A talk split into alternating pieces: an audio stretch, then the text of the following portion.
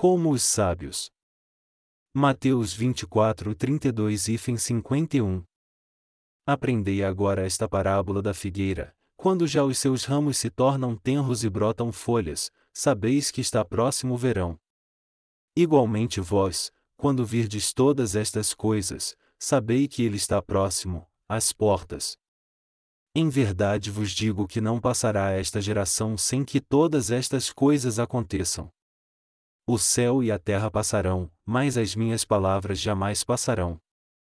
Porém, a respeito daquele dia e hora ninguém sabe, nem os anjos do céu, nem o Filho, mas unicamente o Pai.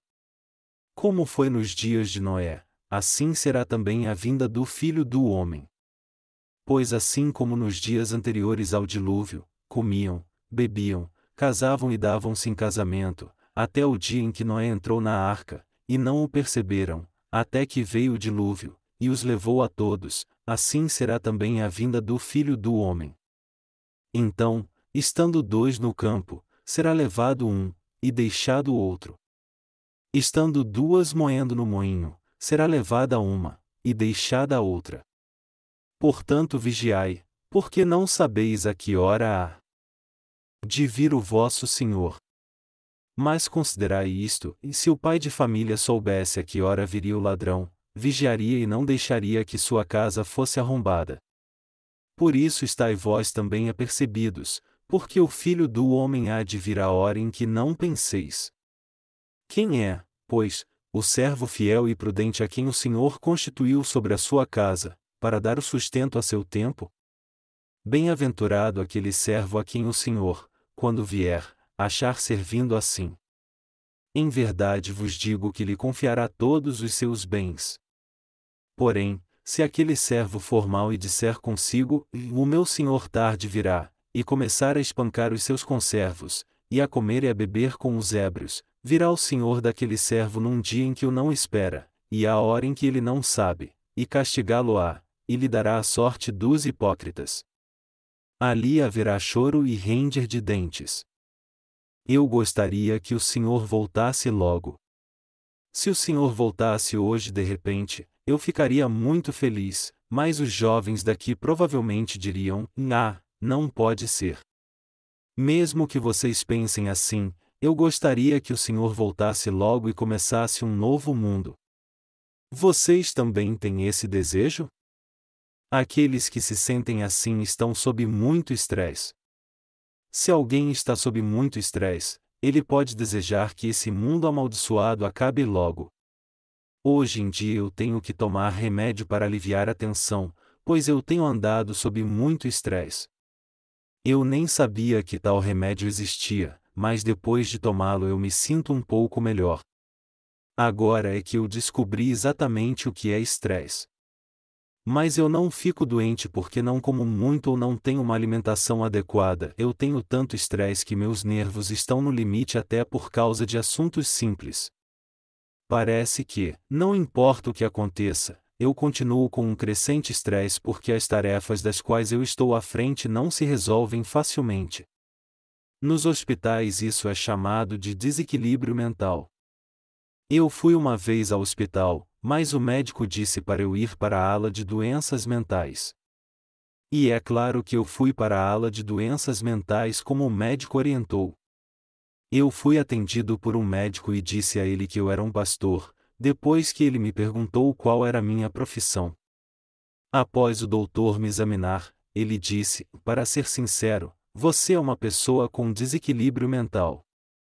Então, eu vou lhe dar o remédio que as pessoas com essa doença tomam. Eu o tomei e foi bom. Eu fiquei dopado quando o tomei. Eu não consigo descrever como me senti em paz. Foi muito bom e relaxante. Eu pensei, uau! Eu não sabia que existia esse tipo de remédio. Depois de acordar, eu não me senti bem novamente, então eu tomei de novo o remédio, e depois de tomar todos os comprimidos eu fui pegar outra receita com o médico, mas ele não me deu mais. Eu pensava que esse tipo de doença dava somente em determinadas pessoas, mas eu nunca pensei que a teria. Não havia nada de errado comigo, mas meu corpo estava rígido e eu ficava com meus nervos à flor da pele com o menor dos problemas. Eu não ficava estressado com algo em particular, mas parecia que isso acontecia quando meu trabalho não ficava pronto rapidamente. Mesmo quando parecia que ia terminar logo, era difícil porque ele não acabava nunca. Eu contraí uma doença que me fazia querer falar, está terminado. Eu realmente queria dizer isso, mas era impossível dizê-lo antes que meu trabalho realmente terminasse. Agora é pior ainda, pois tudo que eu quero é terminar meu trabalho rapidamente. Eu gostaria que o Senhor voltasse logo, que esse mundo acabasse logo, e que o Senhor nos desse um novo céu e uma nova terra. Eu gostaria que o Senhor cumprisse logo o que ele prometeu. Por um lado eu penso, o que os meus irmãos e irmãs irão dizer de mim? O que as pessoas do mundo todo dirão de mim? Eles não diriam, e você acha que está certo pensar de forma pessimista sobre o mundo, como se você fosse o único que tivesse maus momentos. Eu acho que eles me repreenderiam. Tudo isso são só meus próprios pensamentos. Nós temos que esperar um pouco mais até o Senhor voltar. Então, eu estou dizendo essas palavras com o desejo de realizar todo o meu trabalho antes do Senhor voltar. Eu separei uma passagem bíblica para hoje para compartilhar a graça de Deus com todos vocês, desejando que possamos realizar juntos o nosso trabalho antes de encontrarmos com o Senhor. Quando eu não consigo terminar completamente o trabalho que me foi dado, o estresse começa a aumentar bastante. Mais do que em outros assuntos, se eu não consigo terminar o meu trabalho, eu sofro demais com uma pressão psicológica. Eu não consigo nem dormir se deixar de lado uma tarefa. Eu tenho que terminar o trabalho, eu tenho que terminá-lo mesmo que isso acabe comigo. Se o trabalho foi bem feito ou não, eu só consigo dormir e pegar outra coisa para fazer depois de terminar o que estava fazendo antes. Então, se algo é muito difícil e eu fico cansado fazendo, eu tiro um bom dia de descanso e acordo no outro dia e já começo a fazer aquela tarefa para terminá-la logo. Mas eu fico mais triste quando vejo que há ainda muitas coisas que precisam ser feitas. E não sou só eu que sou assim, todos os servos de Deus que trabalham comigo são assim também. Eles não conseguem deixar seu trabalho de lado porque são iguais a mim, essas pessoas tomam remédio junto comigo, e mesmo tendo poucas forças, elas procuram mais trabalho para fazer. Contudo, comparando o trabalho que fizeram quando estavam doentes com o que fizeram quando estavam boas, o resultado é totalmente diferente. Quando eu não estou muito bem, eu olho como o trabalho foi bem feito e penso, está bom mesmo, e então eu me apresso para terminá-lo logo. Mas depois, quando eu estou bem, eu olho o trabalho e penso, ah não. Eu fiz uma bagunça aqui. Que trabalho pode ser feito dessa maneira? Para mim, aquele trabalho não está bom o bastante. Nós temos que ter um descanso depois de terminarmos cada trabalho, mas não estamos fazendo um trabalho muito duro? Na verdade, mesmo quando um missionário vá a um país pregar o Evangelho e passe sua vida toda fazendo isso, ele não consegue fazer isso muito bem. Como nós estamos pregando o Evangelho no mundo inteiro, parece que nossos corpos passam dos limites quando fazemos essa tarefa. Alguns dias atrás, eu recebi um telefonema do pastor Jung, que está encarregado da impressão dos nossos livros.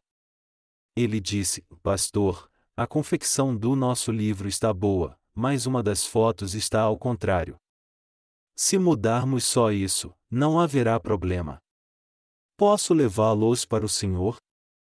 Eu disse: E mais por que você precisa trazê-los para mim?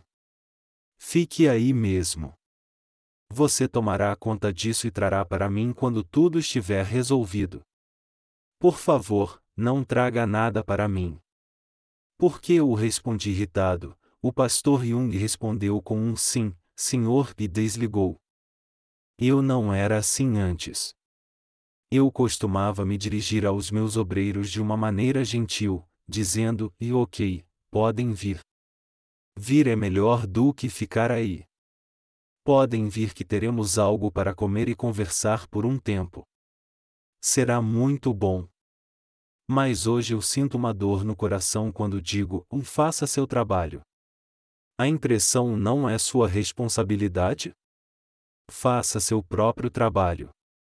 Esse é o seu trabalho. A minha parte é a edição de textos. Faça seu próprio trabalho. Está claro que você tem o seu trabalho e eu tenho o meu. Vamos deixar isso bem claro. Ultimamente eu tenho sido tão grosseiro, pois respondi assim: e de quem é esse trabalho? De que departamento ele é? A equipe a qual foi dada esse trabalho que o faça. O que você está dizendo? O que você espera que eu faça depois de me dizer essas coisas? Eu não posso fazer nada. Eu não aguento mais responder a você como um bom rapaz. Eu não sou um bom rapaz. Agora eu também estou cheio. Estou transtornado porque não consigo fazer nem meu próprio trabalho. Se eu pelo menos conseguir fazer todo o meu trabalho, eu dançarei de alegria. É assim que eu ando me sentindo ultimamente. Eu acho mesmo que publicar uma coleção de sermões em um livro não é uma tarefa tão fácil assim. Eu trabalho enquanto penso, quando esse trabalho ficará pronto. E isso é tão chato. Estou cansado disso. Seria bom se essa maldita coisa acabasse logo. Quando estou cansado, eu penso, já está bom o bastante, está pronto. Então, apesar de por um ponto final nas coisas, quando eu me sinto melhor eu retomo logo o que fiz e penso: não, isto está uma bagunça. Que tipo de sermão é esse que eu preguei? Então, eu faço tudo de novo. Já que eu não tenho muita habilidade, mesmo que eu me mate de tanto trabalhar, meu trabalho não sai muito bom, por isso ultimamente eu ando tão irritado e nervoso. Eu tenho que terminar logo o meu trabalho antes que o senhor volte. Eu só posso descansar depois que terminá-lo. Já que é esse trabalho que eu tenho que fazer mesmo, eu tenho que terminá-lo rápido. Mas ele não sai da maneira que eu planejei. O Senhor disse que se aquele servo for mal e disser consigo, o meu senhor tarde virá, e começar a espancar os seus conservos e a comer e a beber com os ébrios, Virá o senhor daquele servo num dia em que o não espere e a hora em que ele não sabe, e castigá-lo-á e lhe dará a sorte dos hipócritas. Ali haverá choro e render de dentes. Mateus 24 2.48 e 51. Eu realmente não quero que isso me aconteça. E também como o tempo da vinda do Senhor se aproxima, eu quero fazer a obra mais fielmente. Contudo, minhas forças físicas, mentais e espirituais estão se exaurindo e isso não estava nos meus planos. Mas eu quero fazer melhor o meu trabalho até que o Senhor venha. Eu quero pregar esse evangelho no mundo inteiro, independente do país, até que o Senhor volte. As portas da Coreia do Norte estão sendo abertas e eu quero pregar o evangelho lá também. Ultimamente, estamos fazendo um livro em russo. A impressão das páginas estão prontas e a única coisa que falta para o livro ser publicado é fazer a arte da capa e montá-lo. E eu posso antecipar que as versões em outras línguas como o romeno e o húngaro estarão prontas a qualquer hora ainda esse mês. Assim o Evangelho estará sendo pregado na Europa também. Nós agora estamos fazendo a obra missionária através do Ministério de Literatura para ratificar a fundação do Evangelho da Água e do Espírito. Eu espero que a publicação desses livros acabe para que possamos fazer um encontro de avivamento novamente em breve. O desejo do meu coração é pregar o Evangelho, e eu tenho firme desejo de lutar contra aqueles que ficarem contra o verdadeiro Evangelho. Já faz muito tempo, aproximadamente um ano, que eu não faço um encontro de avivamento. Eu quero clamar àqueles que ainda não receberam a salvação, e vocês aí. Joguem fora sua fé inútil e recebam a remissão dos seus pecados. Eu quero clamar isso para eles. Eu tenho vontade de ser um servo fiel e sábio, cujo Senhor possa reinar em sua casa, dar sua comida no tempo certo, e quero pregar o Evangelho no mundo todo até o Senhor voltar. Você também tem essa mesma vontade? Ultimamente tem havido muitas mudanças no mundo todo. Os conflitos entre Israel e a Palestina continuam aumentando. Na passagem bíblica de hoje, podemos encontrar uma lição importante sobre os últimos dias. Aprendei agora esta parábola da figueira. Quando já os seus ramos se tornam tenros e brotam folhas, sabeis que está próximo o verão. Igualmente vós, quando virdes todas estas coisas, sabei que ele está próximo, às portas. O Senhor disse: E em verdade vos digo que não passará esta geração sem que todas estas coisas aconteçam. Mateus 24, 32 e fim 34. O que isso significa? A nação de Israel não foi destruída há dois mil anos atrás? Contudo, através do movimento sionista, em 1948 a nação de Israel foi fundada. Isso aconteceu cerca de 1900 anos depois de Israel ter sido destruída. Mas o problema é que os palestinos que moravam tiveram que ser tirados da terra em que viviam. Depois de aproximadamente dois mil anos terem deixado aquela terra e viverem espalhados pelo mundo, um dia, de repente, eles voltaram, formaram um governo e proclamaram a independência de sua nação eles expulsaram os palestinos e começaram a agir como se eles fossem os verdadeiros donos. Eles então não deixam de lutar uns contra os outros, pois isso se tornou uma questão de vida ou morte. Até agora, a única guerra que tem acontecido no Oriente Médio é essa. Há dois mil anos, quando o Senhor estava nessa terra, ele disse: E aprendei agora esta parábola da figueira, quando já os seus ramos se tornam tenros e brotam folhas, sabeis que está próximo o verão. Igualmente vós, quando virdes todas estas coisas, sabei que ele está próximo, às portas. Todos vocês entendem o que isso quer dizer, certo? Vocês devem saber que o fim do mundo estará próximo quando Israel for restaurada e próspera o Senhor virá novamente antes do fim do mundo, mas só quando Israel for restaurada e destruída novamente. Nós temos que entender que o Senhor estará às portas quando a nação de Israel começar a florescer e dar seus frutos. O Senhor disse que viria antes de Israel ser destruído. Esse dia não está longe. Na verdade, a existência de Israel é um barril de pólvora no Oriente Médio. Por cerca de dois mil anos, os palestinos viveram normalmente naquela terra, mas de repente os judeus vieram, disseram que aquela era a terra deles e que eles é que os palestinos é que deveriam sair. Se fosse com você, você iria somente ficar sentado e deixar tudo acontecer? O nosso país se orgulha dos seus cinco mil anos de história. Se alguns estrangeiros viessem ao nosso país atirando no nosso povo e nos dizendo para sair, dizendo para desistirmos da terra porque eles viveram aqui há cinco mil anos e que essa ainda era deles, você lutaria com eles ou não? Isso não te deixaria furioso? Essa luta continua no Oriente Médio até hoje. Mas se uma guerra estourar lá, há grandes chances de ela se espalhar pelo mundo todo. Os judeus têm relações próximas com os Estados Unidos, então, se uma guerra surgir em Israel, os Estados Unidos irão entrar nela, e depois ela virá a ser mundial. Isso porque isso seria uma guerra onde todos teriam que se envolver. O Senhor virá quando isso acontecer. Nós devemos estar atentos porque o tempo da vinda do Senhor está próximo. Essa geração passará por essa época. Provavelmente, todos vocês sabem que essa geração passará.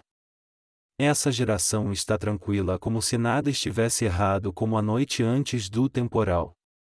E se fosse possível, seria bom se essa guerra ou os desastres naturais não acontecessem. Seria bom se vivêssemos bem para terminar logo a nossa obra até irmos para o Senhor. Na verdade, a minha vontade é viver e comer bem até terminarmos todo o nosso trabalho e ir para o Senhor sem que houvesse desastres naturais ou guerras. Mas eu sei bem que isso não vai acontecer só porque eu quero. Isso vai acontecer porque o Senhor decidiu assim.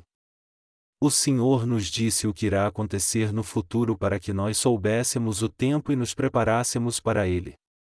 Devemos nos precaver de antemão assim que percebermos que as coisas estão acontecendo como ele disse. Nós podemos até pensar: ah, essas coisas vão acontecer. Mas o que nós poderemos fazer de verdade quando essas coisas começarem a acontecer? Nós não podemos fazer nada. Ninguém sabe quando o Senhor virá, mas podemos saber isso aproximadamente a partir dos sinais que aparecerem nos últimos dias. Já que o Senhor disse para aprendermos a lição da figueira, nós temos que entender os acontecimentos que estão acontecendo em Israel. Se algo acontecer naquele país, a guerra mundial começará e o fim estará próximo, como diz a palavra de Deus. Nós cremos na palavra de Deus acima de tudo. Quando já os seus ramos se tornam tenros e brotam folhas, sabeis que está próximo o verão. Igualmente vós, quando virdes todas estas coisas, sabei que ele está próximo, às portas. A palavra de Deus não passará, mas se cumprirá totalmente.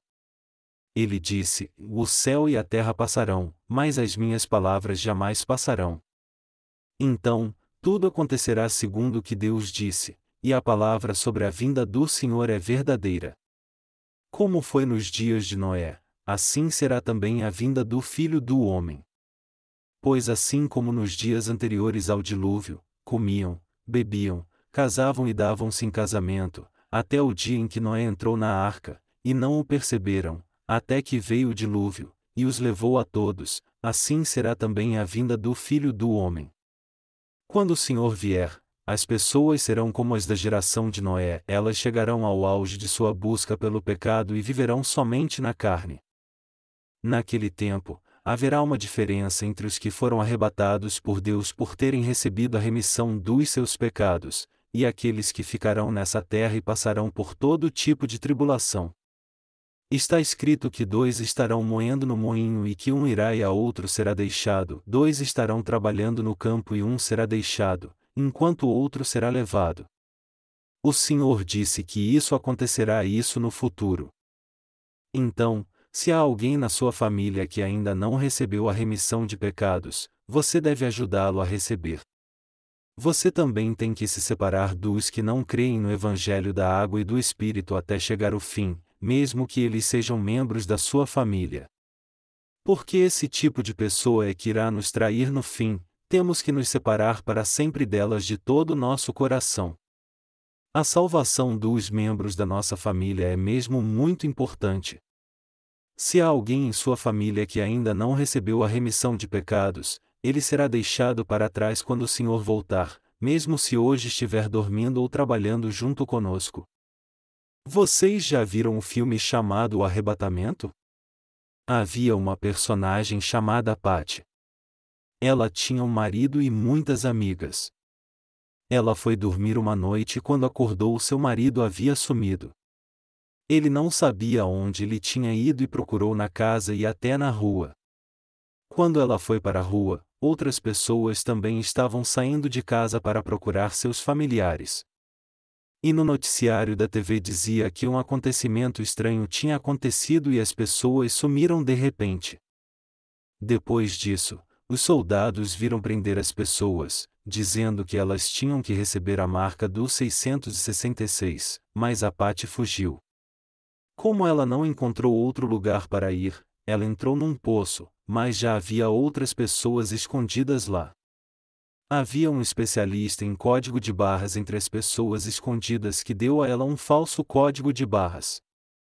Então ela foi ao mercado comprar algumas coisas com o falso código de barras, mas teve que fugir de novo quando ele foi detectado. Ele tentou fugir em um carro, mas foi perseguida até um bloqueio na estrada feito de arame farpado. Ela não podia mais prosseguir de carro, então ela saiu e foi atravessar a cerca de arame farpado. Um helicóptero estava sobrevoando o lugar e alguém falou de um megafone, e não há para onde fugir. Ela foi totalmente cercada e pensou que ia ser presa, mas fugiu com a ajuda de sua amiga. Pat e algumas de suas amigas juraram que não iriam receber a marca. Mas uma delas já tinha recebido a marca e se tornou o guia dos seus perseguidores. Ela fingiu estar do lado delas e disse que as levaria para um lugar seguro, mas as levou para os perseguidores. Eles então as forçaram a receber a marca. Elas disseram que nunca aceitariam a marca e no fim das contas morreram na guilhotina. Antes de irem para a guilhotina, elas louvaram ao Senhor assim e há um glorioso e celestial caminho que sempre me guia, e oraram ao Senhor, por favor, receba minha alma. O filme acabou com elas sendo martirizadas dessa maneira. A lição que esse filme nos traz é essa: e aqueles que não foram arrebatados, mas deixados nessa terra, são aqueles que não receberam a remissão dos seus pecados. Mas se lembrarem do que os seus familiares lhes disseram e não receberem nunca a marca até enfrentar o martírio, eles podem ser salvos. Mas essa história é realmente estúpida. Esse filme foi feito sob a ótica dos evangélicos, e podemos ver que eles interpretam mal a época do arrebatamento. Ele mostra que o arrebatamento acontecerá antes da tribulação, mas Deus disse que o arrebatamento e a segunda vinda do Senhor aconteceriam quando as sete trombetas soassem, isto é, quando tiverem passado os três anos e meio dos sete anos da tribulação. Até então, mesmo aqueles que creem no Evangelho da água e do Espírito continuarão vivos na tribulação e serão perseguidos pelo Anticristo e forçados a receber a marca dos 666. Mas somente os justos podem derrotar Satanás pela fé e enfrentar o martírio porque eles são os verdadeiros nascidos de novo, pois creem somente em Deus e no Evangelho da água e do Espírito.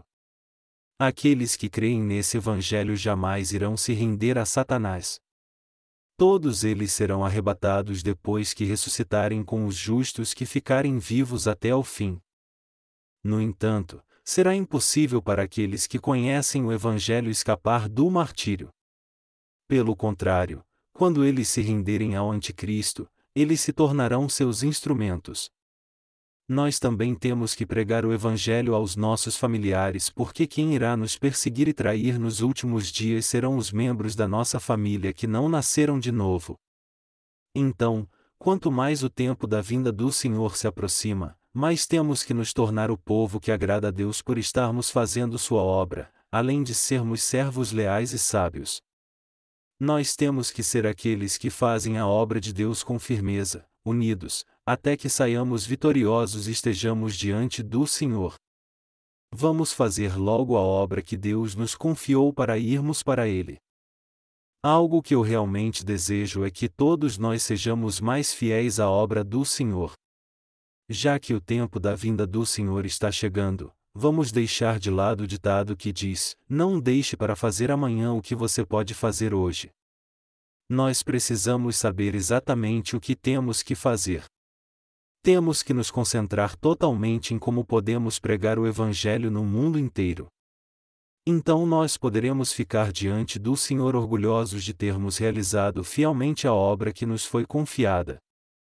O fim está cada vez mais perto, por isso, devemos trabalhar mais fielmente para o Senhor até irmos com Ele. É disso que a passagem bíblica de hoje está falando. Nós realmente não sabemos quando o Senhor virá. O Senhor disse que viria como um ladrão.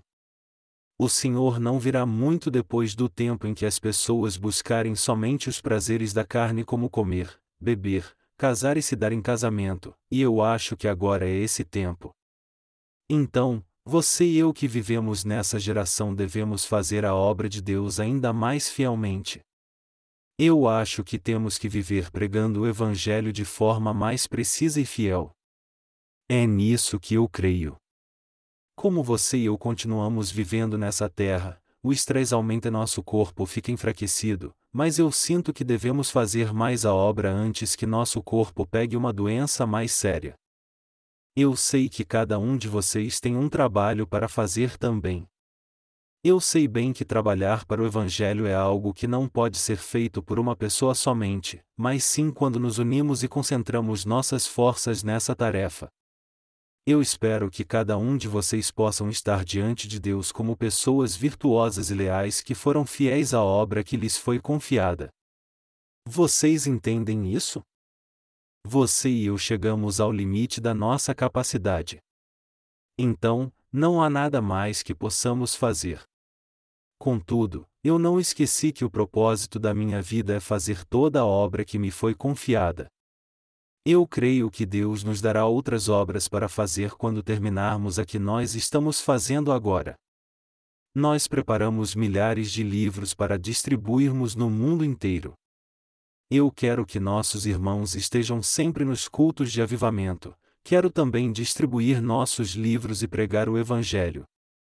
Eu creio que se fizermos a obra do Evangelho pela fé, a obra que o Espírito Santo fez na igreja primitiva se realizará através de nós. Vamos ser fiéis na obra que foi dada a nós hoje. Vamos ser fiéis na obra do Senhor. Eu vou me dedicar até fazer toda a obra que me foi confiada. Se eu fizer a obra que o Senhor me confiou relaxadamente, aos seus olhos eu me tornarei alguém insignificante aos seus olhos. Se ao invés de fazer a obra que o Senhor me deu rapidamente, eu fazê-la com preguiça, ele não se agradará de mim. Conosco não acontece o mesmo? Se dermos uma tarefa a uma pessoa e ela for preguiçosa e só fingir trabalhar, nos sentiremos bem ou mal com relação a ela? Essas palavras não saem imediatamente da nossa boca? Você fez o trabalho desse jeito. Você tem que pôr o coração nele, por que você o fez desse jeito? Quando Deus nos olhar, ele também se sentirá assim. Se nos foi dado algo para fazer, temos que fazê-lo com sinceridade. Está tudo bem se nenhum trabalho for confiado a nós, mas temos que ser fiéis na obra que nos foi confiada. Eu não estou te dizendo isso porque acho que você não tem sido fiel na obra que lhe foi confiada, estou dizendo isso para que eu e você estejamos prevenidos. Eu sei que vocês também estão trabalhando com todo o coração. Eu sei que isso é difícil para todos nós. Eu também tenho que fazer bem a obra que me foi dada. Não importa o que aconteça, eu tenho que fazer toda a obra que me foi dada. Eu só posso pedir alguma coisa quando acabar de fazer toda a obra que me foi dada. Se eu pedir algo sem ter acabado tudo, Deus não se agradará de mim. Se isso acontecer conosco, nós ficaremos muito decepcionados, então imagine como Deus se sentirá. Amados irmãos, vamos trabalhar de forma mais concreta enquanto o fim se aproxima. Nossa meta é pregar o Evangelho no mundo todo. Que trabalho você recebeu? Qual é o trabalho que cada um de vocês é responsável? Eu espero que você seja fiel em cumprir a sua parte. Eu também devo ser fiel à obra que me foi dada. Não haverá paz em meu coração até isso ser feito. Infelizmente, eu não posso servir ao Evangelho tanto quanto eu gostaria por causa do meu problema de saúde. Ultimamente, eu mal tenho acabado um sermão com todas as minhas forças. Eu tenho vivido a cada dia tendo minhas forças renovadas pelo Senhor. Vamos juntos ser fiéis à obra do Senhor. Cada um de vocês tem algo para fazer, não tem? Vamos ser fiéis a essa obra. Alguns pastores orientam os membros de sua igreja para vender suas posses e dar o dinheiro para a igreja, enquanto pregam que a vinda do Senhor está próxima. Eles também dizem para as pessoas largarem seus empregos e aos jovens para pararem seus estudos. Mas nós somos diferentes. Quanto mais a vinda do Senhor se aproxima, mais nós fazemos a obra do Senhor. Mesmo se o Senhor voltasse amanhã, nós iríamos trabalhar até a hora de terminarmos a nossa parte. Eu espero que você cumpra fielmente as tarefas que lhes foram confiadas porque essa é a coisa certa a fazer. Não é somente assim que podemos estar diante de Deus com honra? Eu vou ficar muito satisfeito quando terminar de fazer a obra que me foi dada. Eu não consigo explicar como fiquei feliz e a paz que tive no coração outro dia quando terminei de revisar os manuscritos pendentes. Embora eu quisesse estar com vocês e me alegrar com vocês, eu tenho que trabalhar um pouco ainda para que eu possa descansar. Vamos fazer bem a obra que nos foi dada, ficar firmes, viver bem e não nos preocupar com outras coisas até que a completemos. É difícil para você e para mim trabalhar para o Evangelho, mas estou certo que não nos resta muito tempo para fazer a obra do Senhor. Eu não estou bem certo de como as coisas irão acontecer no futuro, mas estou certo que não temos muito tempo para fazer a obra de Deus. Então, devemos fazer todo o nosso trabalho em pouco tempo. Do contrário, será muito tarde para que terminemos a obra de Deus. O servo do Senhor não é um profeta? O servo de Deus sabe o que irá acontecer no futuro. Já que o que acontecerá no futuro está escrito na palavra de Deus, aquele que crê pode profetizar isso pela fé. Nós não seremos confundidos no final, pelo contrário, teremos paz de espírito nós não teremos que lidar com as coisas do mundo e ainda terminaremos todo o nosso trabalho, já que sabemos que o Senhor voltará em breve. A pessoa que se prepara antes é alguém que tem paz de espírito. No futuro, quando terminarmos todo o nosso trabalho, isto é, o evangelismo mundial, eu vou fazer um encontro de avivamento para todas as pessoas do nosso país. Mas por agora, pregar o evangelho no mundo inteiro é mais urgente. Por isso, eu estou dando prioridade a isso, mas quando tudo acabar, eu quero fazer encontros de avivamento na Coreia para pregar o Evangelho da água e do Espírito. Na verdade, nós pregamos esse Evangelho para várias pessoas por algum tempo, mas elas não o aceitaram porque são cristãos legalistas. Mesmo assim, eu penso em fazer isso de novo. Se pregarmos o Evangelho no mundo inteiro e depois o pregarmos na Coreia fazendo alguns encontros de avivamento, todos os que tiverem que crer crerão. Eu espero que o Senhor nos preserve até esse dia. E espero que quanto mais perto o fim estiver, mais atentos devemos estar, a fim de que nos tornemos servos verdadeiramente sábios e leais para realizar toda a obra que nos foi dada para irmos com orgulho para o Senhor. Aleluia!